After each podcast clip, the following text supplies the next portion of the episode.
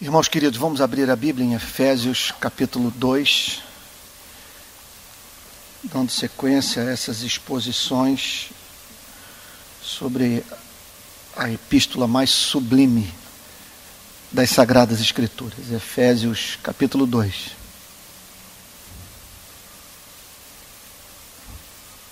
Verso 11: Portanto, lembrai-vos de que outrora vós está se dirigindo aos Efésios, gentios na carne, porque os Efésios que foram levados a Cristo através da atividade missionária dos evangelistas cristãos do primeiro século faziam parte do mundo pagão. Eles eram considerados gentios. Quem são os gentios nas Sagradas Escrituras? São todos aqueles que não têm o sangue de Abraão todos aqueles que não pertencem a, a Israel, os gentios. E o apóstolo Paulo, então, está se dirigindo aos Efésios a partir desse background espiritual. Eles são os gentios na carne. Sob esta perspectiva, eles são gentios. Sobre esta perspectiva, eles não fazem parte do povo de Israel. Se você olhar para eles, não, não verá a, a presença da, da ligação com Abraão, não tem o DNA do patriarca. São, portanto, gentios na carne, chamados incircuncisão por aqueles que se intitulam incircuncisos na carne por mãos humanas. Então você tem os gentios na carne, aqueles que do ponto de vista do judeu do primeiro século não faziam parte do povo da aliança. Gentios na carne, chamados incircuncisão. Era assim que os judeus os viam. Esse era o seu ponto de vista sobre, sobre a condição espiritual dos gentios. Estes são os incircuncisos. Eles não têm o sinal da aliança, não se submeteram ao sacramento do pacto, não foram circuncidados. Portanto, não pertencem ao povo de Deus. Eles eram chamados, portanto, de incircuncisos. O que significa, portanto, a presença de um forte preconceito no povo de Israel e uma perda completa da perspectiva do fato de que eles foram. Notem bem, isso é muito importante, tem uma aplicação profunda para os nossos dias eles perderam de vista o fato que tinham sido chamados por Deus para se tornarem nação santa, povo de propriedade exclusiva do Criador, mas para a revelação das belezas do Criador à humanidade. Eles perderam, portanto, de vista essa perspectiva missionária mais ampla esse seu papel na história, e passaram a ver a, aqueles privilégios de uma forma profundamente presunçosa e excludente. O que os levou, portanto, a incorrer nesse erro descrito pelo apóstolo Paulo no capítulo 11. Eles olhavam para os gentios na carne e os chamavam de incircuncisos. Chamar de incircunciso significa chamar de banido de Deus. Aquele que Deus trata como refúgio, como lixo, com o qual Deus não se importa. Não faz parte da família da aliança. Incircunciso por aqueles que se intitulam circuncisos. Então havia aqueles que haviam sido circuncidados, que tinham, portanto, o sinal do pacto com Jeová e que olhavam para os, para os chamados incircuncisos com desdém. Mas observem que o apóstolo Paulo usa aqui de uma linguagem levemente sarcástica. Porque ele diz que estes são os circuncisos na carne por mãos humanas. O que significa o seguinte: que eles se dirigiram ao templo eles procuraram uma autoridade religiosa, eles se submeteram à circuncisão, ou foram submetidos a ela pelos seus pais no oitavo dia, como a lei prescrevia. Circuncisos na carne, não tinham mais o prepúcio por conta de, de, dessa sujeição a um mandamento do Antigo Testamento, que, contudo, muito obrigado, tinha como objetivo apontar para uma realidade espiritual muito mais profunda, que é a circuncisão do coração. O coração que carrega aquela cicatriz deixada pelo Espírito Santo, fruto do contato real, autêntico, não meramente sacramental com o próprio Deus. Então, quando o apóstolo Paulo fala circuncisos na carne por mãos humanas, ele está falando do sinal, literalmente aplicado ao corpo e feito pela religião, que não apontava necessariamente para a realidade espiritual mais profunda e que dava sentido ao sacramento da circuncisão. Vocês estão entendendo o ponto?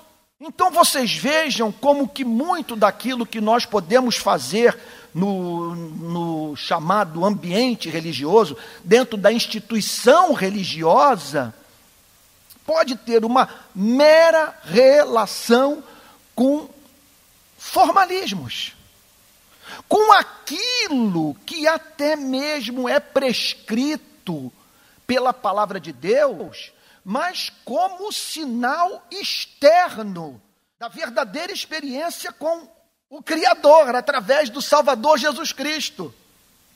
Como, por exemplo, a ceia e o batismo. Então vocês vejam que o apóstolo Paulo está nessa passagem, verso 11, chamando a atenção dos efésios para essa discriminação que eles sofriam. Vocês são os incircuncisos e não têm comunhão com Deus que é ah, viabilizada mediante o, a circuncisão. E aí o apóstolo Paulo olha para tudo aquilo, vejam só, gente, isso é muito sério, isso é muito profético, é uma denúncia. Ele está bem no estilo da pregação de Jesus, porque ele viu um monte de circunciso mau caráter que não tinha comunhão com Deus, que não amava, que não manifestava o, o, o, caráter de Deus em sua vida. Então ele levou, ele chegou a essa conclusão: circuncisos na carne por mão humana. O que significa que há uma circuncisão no coração pela mão divina. Verso 12. Naquele tempo, que tempo? Antes do evangelho chegar a Éfeso antes dos missionários cristãos levarem a palavra de Deus para a sede mundial do culto à deusa Diana. Antes dos missionários chegarem ali, essa era a condição daquela comunidade, daquela cidade pagã. Eram os incircuncisos, me permitam repetir, considerados como tais por aqueles que haviam sido circuncidados na carne por mãos humanas. Naquele tempo, aqui agora, o apóstolo Paulo é interessante. Interessante, porque o apóstolo Paulo descreve a real condição espiritual daquelas pessoas, que não deveriam, portanto, ser objeto do preconceito religioso judaico, mas sim da compaixão do povo da aliança. Ao olhar para uma descrição como essa do verso 12, o bom judeu convertido, ele deveria ser levado às lágrimas por se deparar com esse fato acerca da condição humana, de você encontrar uma sociedade inteira privada dos privilégios do povo da aliança. Isso então, em vez de fazer o povo de Israel chorar, o levou à prepotência, à soberba, à arrogância e à perda completa da perspectiva missionária. Olha o que diz o verso 12: Naquele tempo estáveis sem Cristo. Não há mínima dúvida, gente, que o verso 12 aplica-se perfeitamente à sua e à minha vida, na condição de gentios, de homens e mulheres que faziam parte de um povo considerado pagão entregue de fato à idolatria e que foi chamado pela graça divina para essa redenção. O que caracterizava a nossa vida antes do encontro com Cristo? Quais eram as marcas? O que poderia ser dito sobre a sua e minha vida antes do Evangelho ter sido anunciado a você e a mim e nós termos passado por essa gloriosa experiência de conversão? Primeira coisa que se pode falar é isso: nós não tínhamos Cristo. Então aqui é um contraste agudo entre Israel, o povo da aliança, e os gentios. Qual era a grande diferença entre esses povos? A primeira delas era o Messias. Não tinham Cristo. Gente, eu nem sei por onde começar a falar sobre esse ponto. Não quero ser dramático, mas pare para pensar. Estáveis sem Cristo. Vocês imaginem nós hoje aqui reunidos pensando em falar sobre Deus sem a luz de Cristo. Esse é o teste para você saber se é cristão, não tenho a mínima dúvida. Você está absolutamente certo do fato de que jamais você teria conhecido Deus tão amável sem a mensagem de Cristo, a revelação de Cristo, a luz que Cristo trouxe ao mundo. Eu não canso de dizer, palavras do grande evangelista João: a lei veio por Moisés, mas a graça e a verdade por meio de Jesus Cristo. Aí o apóstolo Paulo está, o objetivo do apóstolo Paulo é chamar os efésios para as ações de graças. E o primeiro elemento que ele pensa, para o qual ele chama a atenção dos efésios é esse. Naquele tempo, antes dos missionários cristãos chegarem nessa cidade, vocês não tinham o Messias. Vocês não tinham Salvador. Vocês não conheciam Jesus. E eu confesso a vocês que eu não saberia hoje, com 53 anos, saber o que fazer da minha vida sem Jesus Cristo. Imagina, gente. Tire o, o sermão da montanha da sua vida, da minha vida. Tire da sua e da minha vida as parábolas de Cristo, os confrontos que ele teve com a liderança religiosa judaica mostrando o quanto a religião pode nos afastar de Deus. Imagine a nossa vida sem oração sacerdotal. Lá de João capítulo 17, sem os milagres de Cristo, sem a revelação da espécie de relação que ele mantinha com o Pai. E o apóstolo Paulo então se dirige à igreja de Éfeso nesses termos: vocês de fato eram objeto do preconceito de judeus não convertidos. Os circuncisos na carne por mãos humanas os chamava de incircuncisos. Contudo, não há como negar o fato que vocês viviam nas trevas. Porque, gente, nunca deu certo o homem falar sobre Deus sem a mediação de Cristo. Não há área em que o homem fale, vocês me permitam dizer, mais asneira do que quando, quando o assunto é Deus, do que um tema como, como esse, quando o homem se propõe, repito, construindo melhor a sentença, quando o homem se propõe a falar sobre Deus sem a iluminação do Evangelho. Então o apóstolo Paulo diz: naquele tempo estáveis sem Cristo, separados da comunidade de Israel. Então ele é interessante isso, que ele podia afirmar a verdade, mas de uma forma não presunçosa, não preconceituosa, não desalmada. Ele está dizendo aqui o seguinte: vocês eram objeto de preconceito, de deboche, de escárnio, de indiferença. Contudo, não há como negar o fato de que vocês não faziam parte da comunidade de Israel. Vocês não faziam parte desse povo que havia sido separado entre todas as nações do planeta para receber revelação viva do ser de Deus. Alguém já disse, não sei onde que eu li isso, que aquilo sobre o que os gregos pensavam, os hebreus viam. E por isso, qualquer estudo de história geral, sociologia, antropologia, revela que ninguém jamais falou sobre Deus como os hebreus. O fenômeno, por exemplo, dos salmos, você não vai encontrar em nenhuma outra nação do mundo. Como que num, no mundo dessas sandices que são feitas, na perspectiva de ganhar o favor da divindade. Essa, isso é um, algo que tem que ser explicado. Como é que surge no passado um povo com tal nível de entendimento espiritual sobre o Criador? É algo impressionante. E aí o apóstolo Paulo chama atenção para esse fato: vocês não faziam parte da comunidade de Israel, vocês não pertenciam à igreja, vocês não eram membros do povo eleito de Deus. Comunidade de Israel, estranho às alianças da promessa.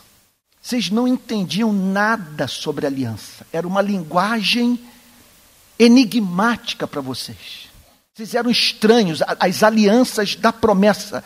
Essas promessas feitas aos hebreus não diziam respeito à vida de vocês.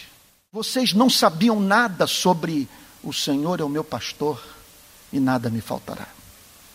Ele me faz deitar em pastos verdejantes e leva-me para junto das águas de descanso. E muito menos refrigera minha alma e guia-me pelas veredas da justiça por amor do seu nome.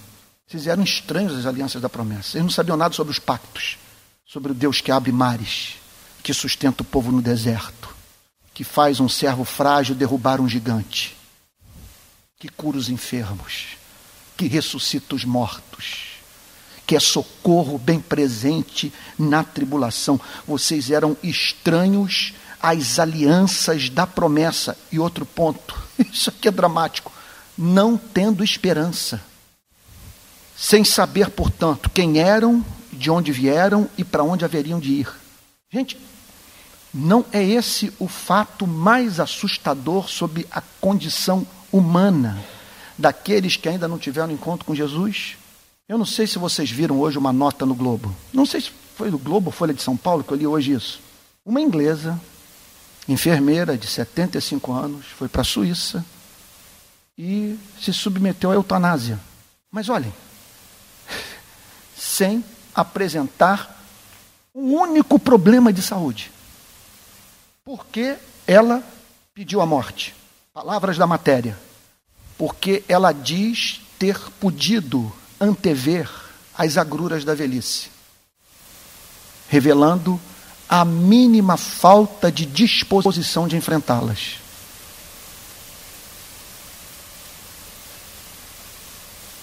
Pediu a morte com 75 anos de idade. Por quê? Não queria envelhecer. Para além do que já havia envelhecido. Não? A condição do homem sem Cristo é sob todos os aspectos desesperador. Eu já disse isso para vocês aqui na Betânia. Eu não sei como não cristão acorda. Não sei como que uma pessoa pode botar um CD do Gonzaguinha e sair cantando que a vida é bonita, é bonita, é bonita. Eu não vejo beleza nenhuma. Sem a luz do Evangelho, sem a esperança cristã. Gente, você olha para um filho, esse é o sentido de sem esperança. Você olhar para um filho, um filho saiu das suas entranhas. Você sente dor de ver uma foto dele, dor de amor. O que, que significa viver sem esperança?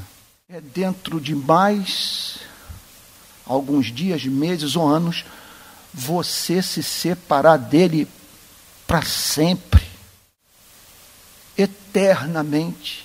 Essa história de amor evaporar. E como um certo pensador disse, não sei se foi Sartre, e restar apenas a desatenta frieza surda do cosmos.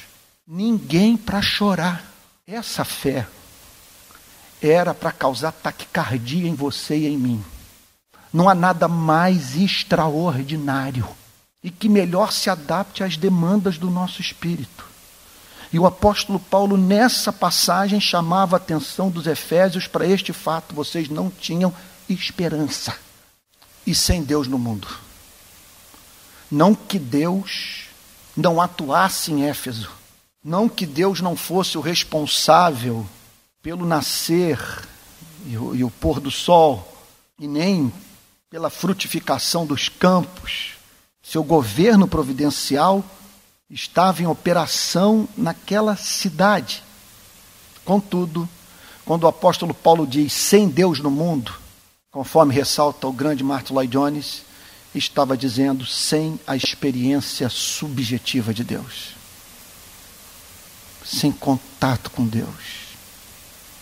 Vocês não o adoravam, não o amavam, não o conheciam, não sabiam nada sobre contemplá-lo na beleza da sua santidade.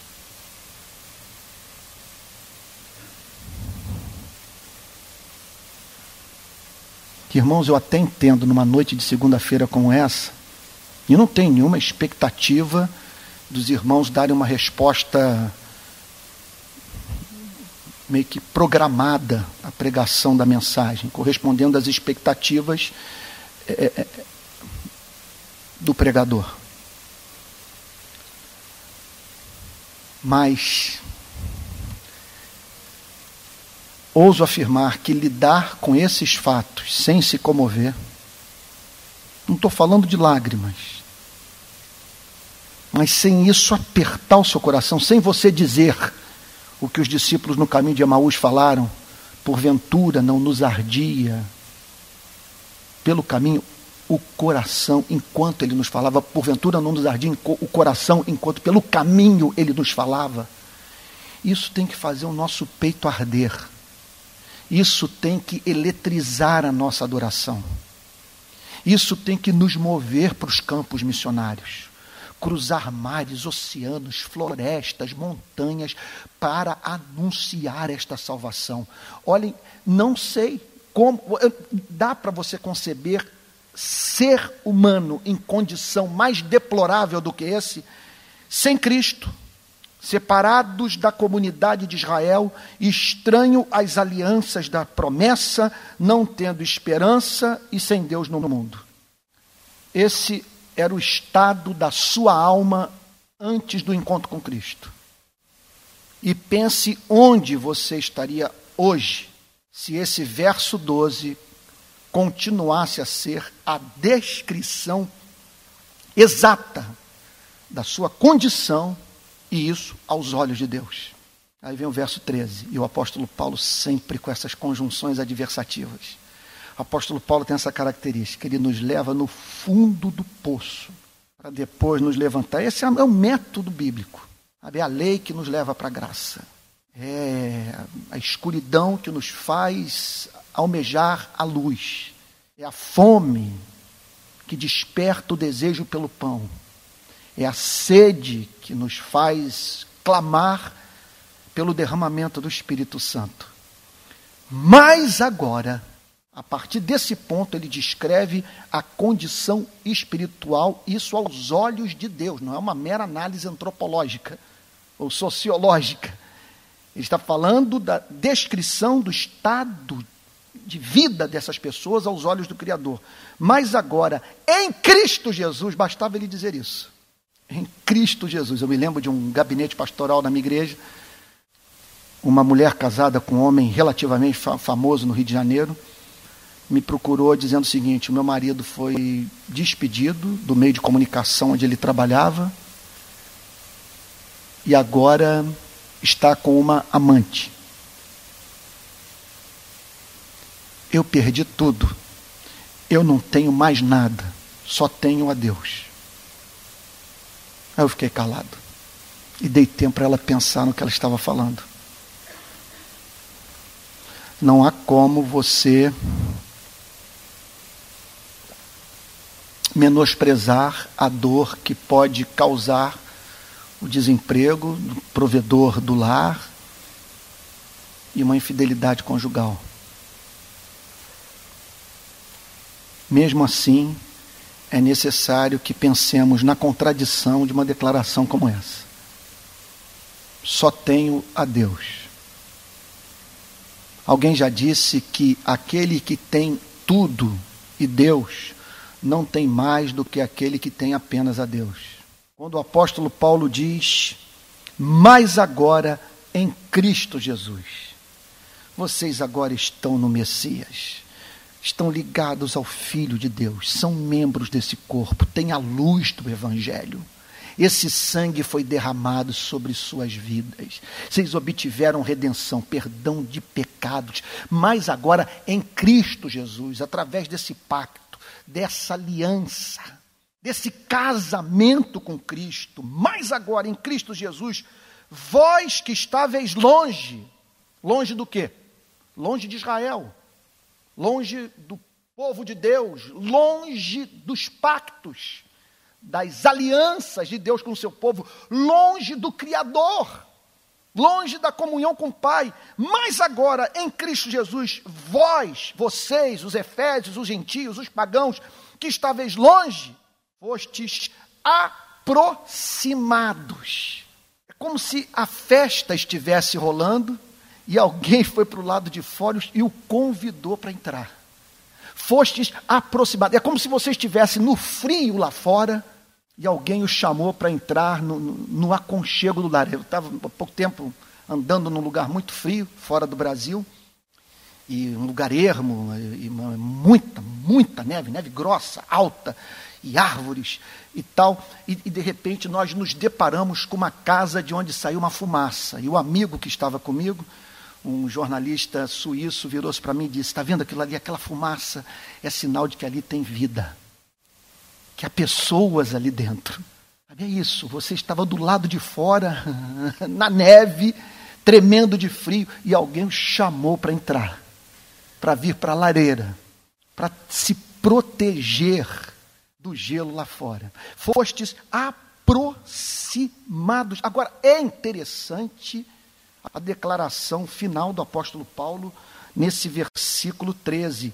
Veja só, não, não é que fostes aproximados pela mensagem de Cristo, pelos ensinamentos de Cristo ou pelo exemplo de Cristo. Fostes aproximados pelo sangue.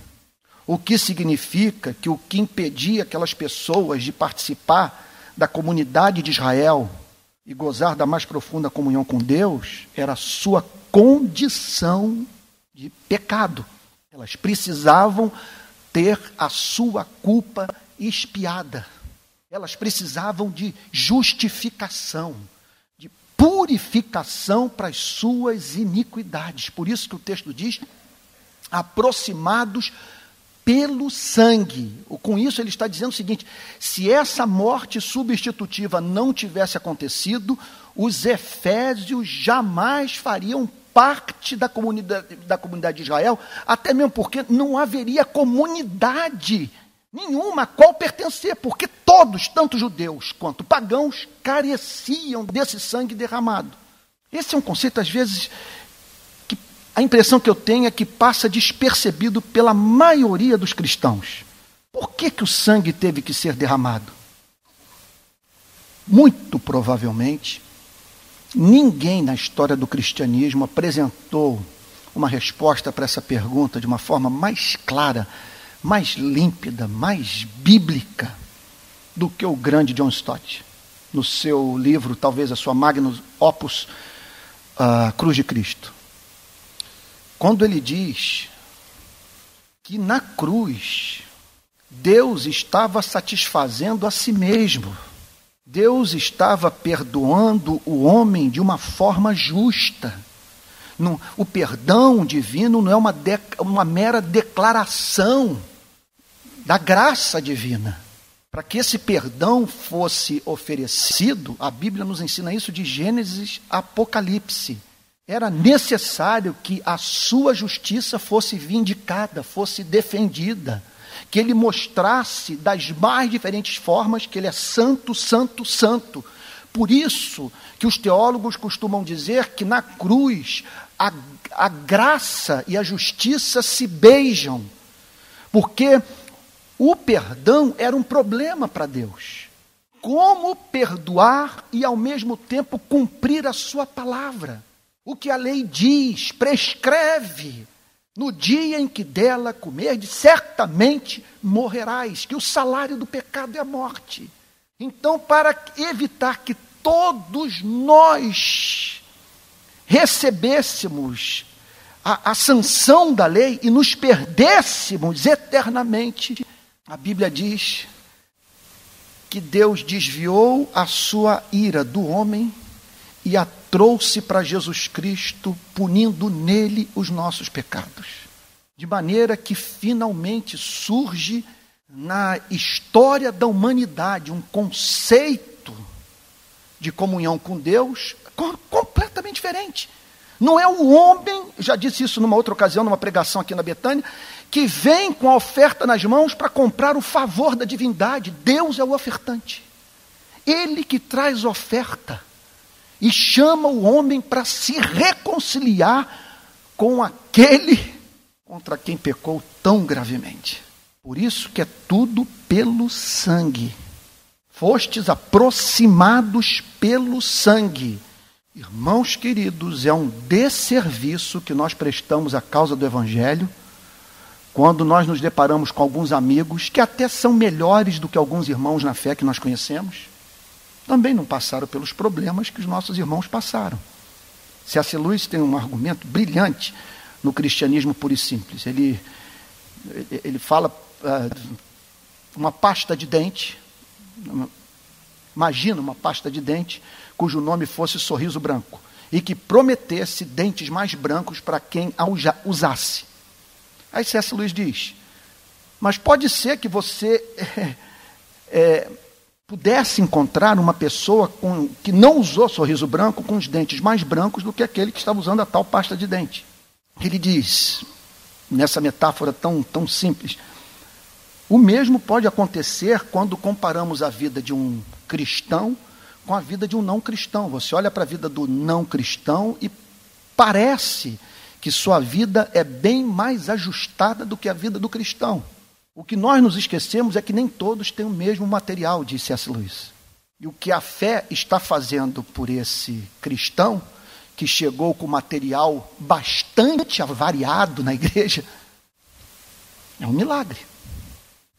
Enquanto que o outro, disse C.S. Lewis, deve o seu bom humor a excelente disposição estomacal. Me lembro de uma conversa com o reverendo Antônio Elias. Reverendo, me explica aqui qual é o sucesso, como chegou, chegastes até aqui. Ele disse três coisas para mim. Falou, meu filho, primeiro lugar, eu como de tudo, nada me faz mal. Um milagre. Segundo lugar, eu durmo antes de botar a cabeça no travesseiro. Não sei o que é insônia. Terceiro lugar, eu me esqueço das coisas que para trás ficam. Mas nem todos nasceram com essa excelente disposição é, psicológica e fisiológica. E, bom, por que, que eu estou dizendo tudo isso? Aproximados pelo sangue de Cristo. Porque muitas vezes nós olhamos para um amigo que não tem a mínima relação com o Evangelho e julgamos pelo fato dele ser um bom cidadão, ser um bom pai, sabe, ser membro de algum partido político, ter uma, uma vida na sociedade assim uh, bastante intensa, muito preocupado com as questões da justiça social, que isso revela que ele nasceu de novo. Que nós nunca façamos essa promessa para ninguém. Quer dizer, em razão da presença dessas virtudes em sua vida, muito provavelmente você é um salvo sem o saber. É sempre pelo sangue. Fostes aproximados pelo sangue, pela apropriação dessa redenção. Por isso que na ceia nós comemos do pão e bebemos do cálice, nessa dramatização que simboliza a apropriação da redenção que está em Jesus Cristo, nosso Senhor. Mas agora em Cristo Jesus, vós que antes estáveis longe, fostes aproximados pelo sangue de Cristo, porque Ele é a nossa paz. Ele que dá fim ao conflito existente entre o homem e o seu Criador.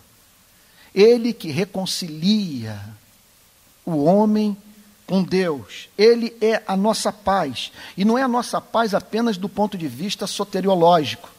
Ele é a nossa paz do ponto de vista subjetivo. Ele é aquele que nos dá paz. O que isso significa? Ele é aquele que nos propicia, em meio às tempestades da vida, ter o que dizer para nós mesmos na tribulação. Por que estás abatido, a minha alma? Por que te perturbas dentro de mim? Essa, essa que é a desgraça do não cristão. Por isso que o não cristão, o, como diz Pascal, o não cristão, ele não consegue ficar em casa. Pascal chega ao ponto de dizer: quando o não cristão caça, ele não quer a presa, ele quer caçar.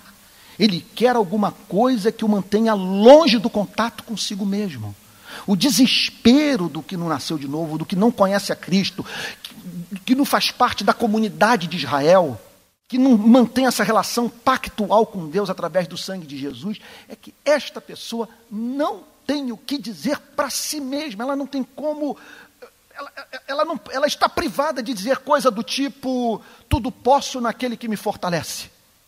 E a paz de Deus, que excede todo o entendimento, guardará as vossas mentes e os vossos corações em Cristo Jesus.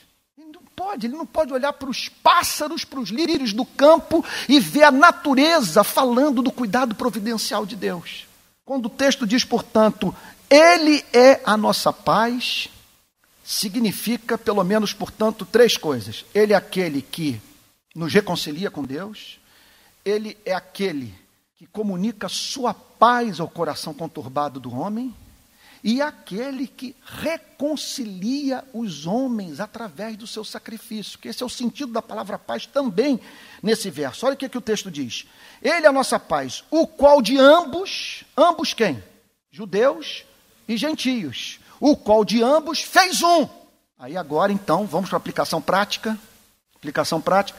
A igreja Betânia tem toda a liberdade de botar essas bandeiras aqui bandeira do Brasil, do Rio de Janeiro, as bandeiras São Paulo, Israel, Portugal. Só faltando a do Botafogo aqui, que ficaria até mais bonita. Né? Vocês sabem que o Botafogo ganhou o prêmio do escudo de time de futebol mais bonito do mundo. Sabiam disso? Fizeram uma pesquisa, e eu dei glória, né? Porque eu falei, poxa vida, realmente a humanidade tem assim uma referência estética, alguma coisa assim que, que ajuda o homem a, a, a, na presença do belo identificar. Bom, nós temos toda a liberdade. O que não pode, o que não pode acontecer aqui jamais, nem na minha igreja, é botarmos a bandeira de Israel aqui no altar, comunicando para o povo o conceito de que Deus tem dois povos, Israel e a igreja. Isso é heresia. Deus não tem dois povos, Deus tem apenas um povo a sua igreja, que é a comunidade de judeus e gentios trazidos para a comunhão com o Pai através do sangue de Jesus Cristo, o qual de ambos fez um, um único povo, uma única igreja. E tendo derrubado a parede de, separação, porque era uma parede que separava judeus de gentios. Havia essa parede no templo e era uma barreira psicológica uma barreira também criada pelo preconceito judaico. Ele tendo derrubado a parede de salvação que estava no meio a inimizade. Havia uma parede, havia um muro que separava os judeus dos gentios. A inimizade, uma, inimizade profunda entre eles, caracterizada por formas diferentes de preconceito. Do lado dos gregos, a soberba intelectual eles não têm na sua história um Sócrates, um Platão e um Aristóteles. A democracia não começou com eles. E os judeus, Deus não abriu o mar para eles passarem, não os sustentou no deserto, não manifestou a sua glória no Paternon. E tendo derrubado a parede de separação que estava no meio, a inimizade, vou entrar aqui num terreno espinhoso, ampassando pela primeira vez na minha vida, em janeiro agora, eu visitei campos de refugiados palestinos e assentamentos em Israel. Uma iniquidade que está acontecendo lá. E não vejo como, em razão do fato das nossas raízes espirituais estarem no judaísmo, no Antigo Testamento, em Israel, Abraão, de nós ficarmos do lado de Israel quando Israel, com patrocínio dos Estados Unidos, massacra o povo palestino. É uma situação completamente insustentável. Eu estou falando não do que ouvi falar, do que eu vi. Você sai de Israel quando entra numa cidade palestina, é a mesma sensação que nós temos no Rio de Janeiro quando você sai de Ipanema e vai para o Cantagalo ou sai de Caraí e sobe o Morro do Estado. Uma favela. Só que uma favela com muros enormes, gigantescos. E dizer, o povo que foi vítima desse tipo de opressão, agora depois da Segunda Guerra Mundial, dando esse tra tratamento para os palestinos. Eu vi palestino que, para sair do, da, da, sua cidade, eu vi em Hebron, eu vi em Belém, eu vi um, um, um assentamento chamado Aida Camp. Para eles saírem, eles têm que mostrar lá o, o, o documento e, e, e, e se submetendo àquela revista. Você imagine viver numa condição como essa. E um mar de palestinos com as chaves dos seus avós, das casas em que seus avós moravam todas guardadas em casa, aguardando o dia que eles vão poder voltar para a sua terra de onde foram arrancados. Que situação complexa. Nunca vi um problema para o qual olhasse e dissesse o seguinte: a solução desse conflito está no campo do milagre. Campo do milagre. Eu perguntei para um, para um membro da autoridade palestina: qual é o seu sonho? O nosso sonho é termos um Estado palestino, termos o nosso território que pegue toda a bacia do Jordão. Quer dizer, Samaria, Belém, Hebron, sendo que eles não abrem mão de Israel. E qual é de Israel? Não abrem mão de Jerusalém. Aí eu perguntei: qual é o seu medo? O meu medo é que haja um ataque ao Axa, que é o templo, que é hoje, que é a mesquita que está edificada sobre o templo de Salomão. Se isso um dia acontecer, esse ato de insanidade for praticado, os porões do inferno serão abertos. Só o Evangelho para produzir esse nível de paz. Só o Evangelho para aproximar os homens dessa maneira. Só o Evangelho para nos dar os motivos para depormos as armas e abraçarmos aquele a quem um dia nós odiamos. Por isso que o texto diz: Porque ele é a nossa paz, o qual de ambos fez um, e tendo derrubado a parede de separação que estava no meio, a inimizade, olha que coisa bonita, aboliu na sua carne a lei dos mandamentos na forma de ordenanças. O que significa que com o sacrifício de Cristo, todas aquelas ordenanças, todos aqueles rituais do Antigo Testamento, perderam a sua razão de ser. E aqui nós nos deparamos com o conceito neotestamentário de boas obras. Boas obras é tão somente fazer aquilo que a palavra de Deus prescreve.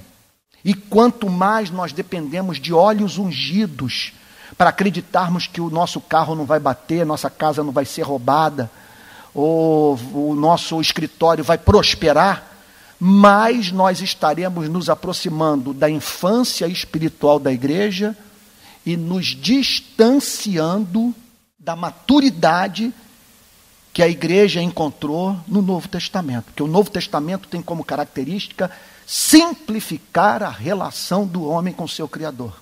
O que é o Novo Testamento? Fé que atua pelo amor. Então não é boa obra praticar aquilo que a Bíblia não prescreve.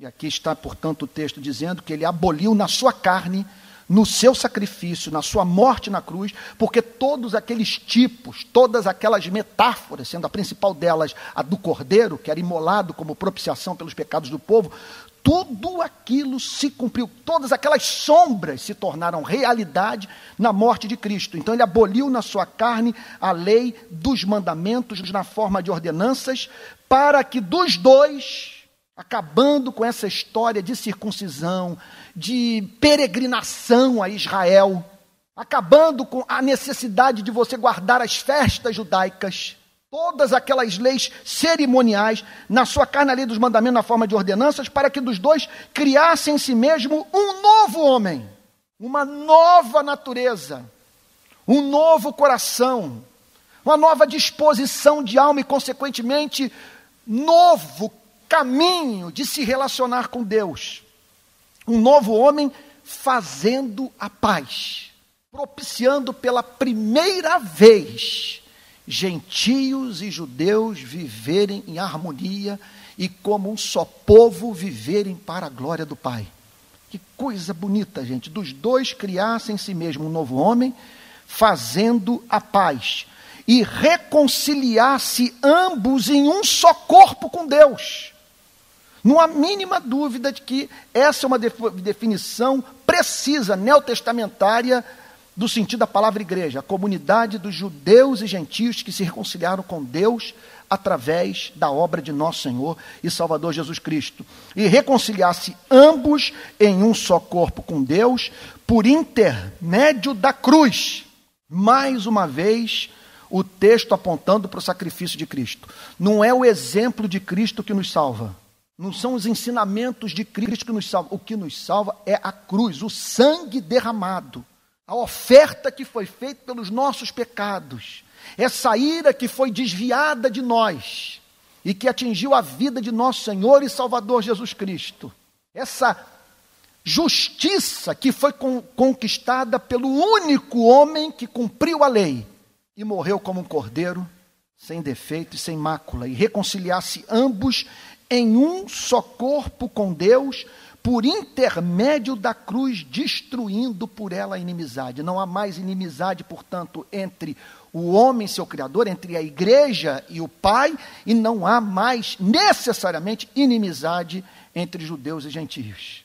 As bases, o fundamento da paz foram implantados pelo evangelho.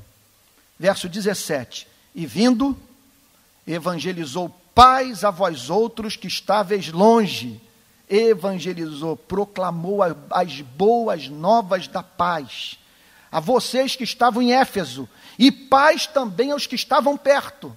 Vocês observem como que o Senhor Jesus se dedicou à pregação do evangelho para o povo judeu.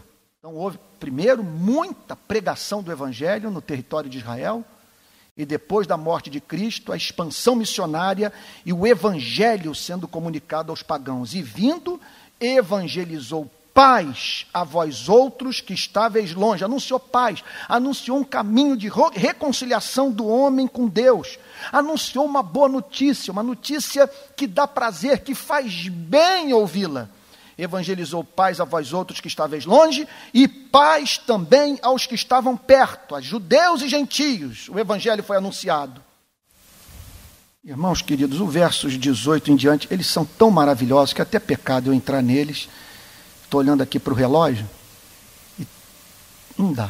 Vou ter que parar por aqui, porque é, é, não podemos passar pelos versos 18, 19, 20, 21, 22 sem cuidado, sem, sem separarmos tempo para examinarmos o seu conteúdo. É, é muito glorioso. É, é, é um, eu diria que é o locus clássicos da eclesiologia do Novo Testamento. É o fundamento da doutrina sobre a igreja. É, é o principal vetor do Novo Testamento para a construção da identidade da igreja. Esses versos finais do capítulo 2. Acho que não seria sábio da minha parte passar o exame desses versos com um tempo tão, tão curto de que nós dispomos. Então, a minha intenção é parar por aqui. Se alguém me perguntasse o que foi mais importante nessa noite, que mais tocou o seu coração, eu não tenho a mínima dúvida. que O que mais me comoveu foi essa descrição do capítulo do, do versículo 12 da vida longe do Evangelho. Estáveis sem Cristo, separados da comunidade de Israel, estranhos às alianças da promessa, não tendo esperança e sem Deus no mundo. Posso apresentar o teste para você saber se é crente? Você pode dizer que a melhor coisa que aconteceu na sua vida foi ter conhecido Jesus? Você pode dizer isso, é bem provável que você tenha nascido de novo. Porque ler uma descrição como essa, saber que em Jesus nós nos livramos desse inferno, é o coração se encher de gratidão pelo bendito dia que o Evangelho alcançou nosso coração. Gostaria de passar a palavra ao pastor Tel e deixá-lo absolutamente livre para corrigir, para botar em ordem, para chamar a atenção da igreja para um ponto ou outro. Acho que valia a pena até numa ocasião ou outra a gente interagir, né, pastor Tel? É, e, e, quando a gente tem domingo, é, é, dias assim que os assuntos mexem um pouco com a, né, com a cultura da igreja, com a cultura do, da igreja do nosso país, né, então é, é bom a conversa. Imagina se eu vou puxar essa conversa com ele. No caso das orações, eu só vou continuar chamando a igreja para orar daqui da frente. Mas é, sem jamais aceitar a ideia de que os que não vêm não serão por isso abençoados. É, no mais, o CC já fez o devido reparo, tem a ver com aquela menção é, pouco feliz à bandeira do Botafogo. Mas é, e que isso não nos separe. Né? Antônio, vocês sabem, com esse brilhantismo teológico todo, insiste em conservar uma identidade fake que tem é, o escudo do Botafogo. Ele, ele se apresenta assim. Né? Ele, ele, quando é parado numa batida policial, a primeira carteira que ele saca é a carteira fake com o escudo do Botafogo. Né? E eu fui testemunha de um dos últimos episódios é, do meu querido pai saudoso, tão saudoso e tudo, Antônio é, fazendo uma visitinha a ele, eu estava junto, e de repente toca o telefone. Meu pai já, né, assim, no, no finalzinho da vida, uma conversa maravilhosa, super espiritual, toca o telefone do pastor Antônio Carlos, esse que vos falou de maneira tão brilhante, era o hino do Botafogo. Eu achei aquilo uma coisa quase insuportável. Quase botei meu amigo Antônio para fora de casa. Mas, por respeito a meu pai e a ele, eu aceitei aquela provocação. Mas, meus irmãos e irmãs, graças a Deus pela bênção, pela graça que a gente recebeu nessa noite mais uma vez. Que Deus abençoe muito a vocês e que vocês possam ir em paz. Só quero orar aqui, aproveitar esse momento para orar pedindo que o Espírito do Senhor acompanhe vocês também no trajeto de volta a casa, com o coração tão aquecido quanto a gente tem é, a oportunidade de, de ter nessa hora aqui tão preciosa. Senhor querido, obrigado outra vez pela beleza tão extraordinária da tua palavra, bendita, inspirada, incomparável, que de fato faz nosso coração arder. Nós rogamos que mais e mais, e mesmo hoje, durante a noite, o teu Espírito solidifique estas tão benditas verdades no nosso coração. Que o Senhor produza vida. Aqui refletimos sobre tanta coisa especial. Que o Senhor nos ajude na, na simplicidade da vida de cada um de nós, que representamos várias comunidades locais. Ajuda-nos, Senhor, a nos distanciarmos cada vez mais desses erros, daquilo que o teu servo apresentou de maneira tão direta e clara, como sendo tolices de um evangelho que definitivamente não é bíblico. Ajuda-nos a sermos mais íntegros quanto à tua palavra, a sermos mais sérios, a sermos mais lúcidos do ponto de vista daquilo que o teu Espírito Santo, de maneira tão clara, nos tem trazido à luz. Abençoa essa igreja Betânia, abençoa-nos aqui nessa cidade, abençoa nossas vidas que representam a igreja no Rio de Janeiro, cidade tão machucada, tão sofrida, tão partida. Ó oh, Deus, em nome de Jesus, usa as nossas vidas como instrumento de resposta aos nossos próprios clamores por um tempo novo no meio da igreja, no meio dessa cidade, no meio desse país. Pedimos assim para o louvor da tua glória, que o Senhor, por sua mercê, nos acompanhe de volta às nossas casas, com a graça de Jesus, com o poder do teu Espírito Santo a nos conduzir. Em nome do Senhor e para o louvor da tua própria glória.